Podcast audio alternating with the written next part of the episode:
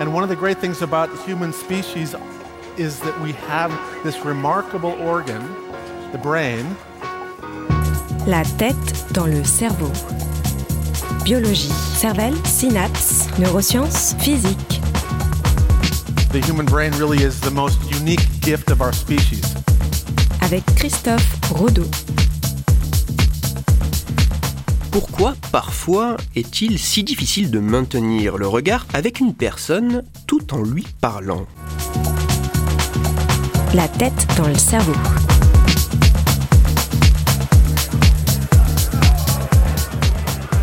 Mettons-nous en situation. Nous sommes samedi soir, 22h30. Vous rejoignez des amis pour boire un verre. Non, attendez. Boire un verre, du bruit, tard dans la soirée, pas la meilleure des situations. Prenons un autre exemple. Voilà. Nous sommes vendredi soir, 20h30. Vous êtes invité chez des amis.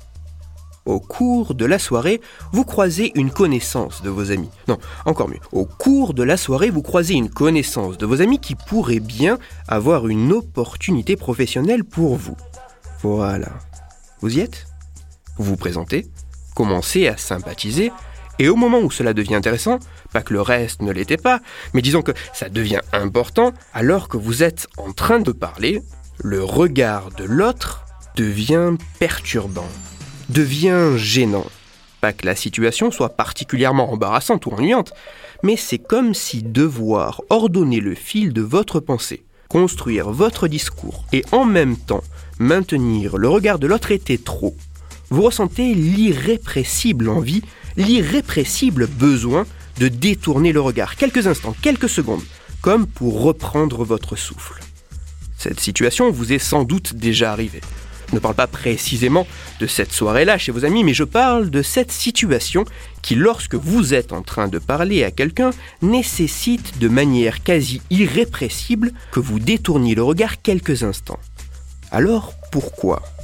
Existe-t-il une explication neuroscientifique à ce curieux phénomène?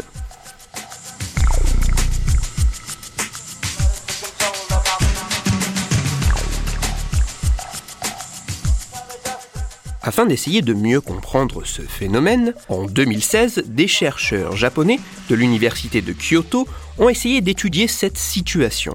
Pour ce faire, ils ont fait passer une expérience assez simple à un peu moins d'une trentaine de participants. Cette expérience consistait à associer des mots. Les scientifiques donnaient un mot et les participants devaient donner en réponse un verbe en lien avec ce mot.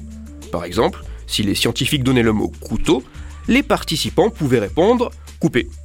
Les scientifiques ont choisi avec soin les mots qu'ils testaient afin d'avoir des mots pour lesquels les associations étaient faciles ou difficiles et pour lesquels un seul ou plusieurs verbes pouvaient être associés.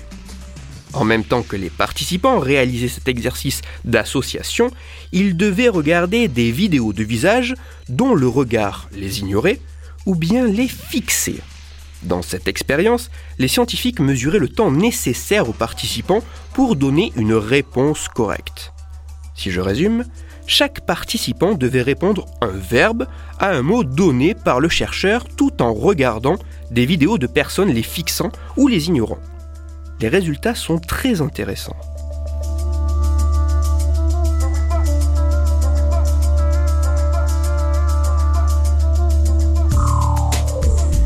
Les résultats de cette expérience montrent que plus il y a d'associations possibles, donc de concurrence, et plus les associations sont difficiles à faire, et plus le temps de réponse est long.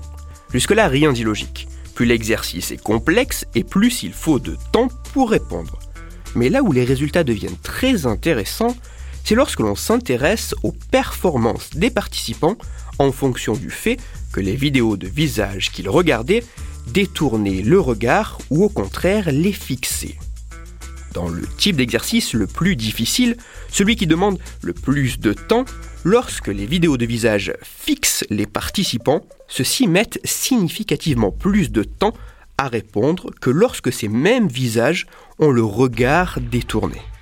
En d'autres termes, et de manière un peu caricaturale, ces résultats tendent à montrer qu'il semble plus difficile de faire des associations entre des mots et in fine construire son discours lorsque son regard croise la personne en face de soi, lorsque son regard croise celui de la personne à qui l'on s'adresse. Ces deux tâches, a priori indépendantes, construire son discours et regarder son interlocuteur, pourraient, selon les chercheurs de cette étude, nécessiter d'aller puiser dans des ressources cognitives communes en quantité limitée. Plus le discours est élaboré, utilisant des mots peu familiers, et moins il resterait de ressources pour maintenir et décoder le regard de l'autre.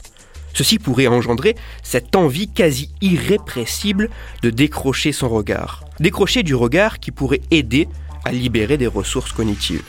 Pour conclure, si lors d'une conversation, vous ressentez l'envie, le besoin de détourner le regard quelques instants de votre interlocuteur, faites-le. Cela vous soulagera sûrement et cela pourrait même avoir un effet bénéfique sur ce que vous êtes en train de dire. Toutes les références de ma chronique se trouveront sur mon site Cerveau en argot et avant de passer à un conseil lecture, deux petites mais importantes remarques. Premièrement, il faudra encore répliquer les résultats de cette étude dans d'autres laboratoires par d'autres chercheurs pour conforter les résultats de cette étude.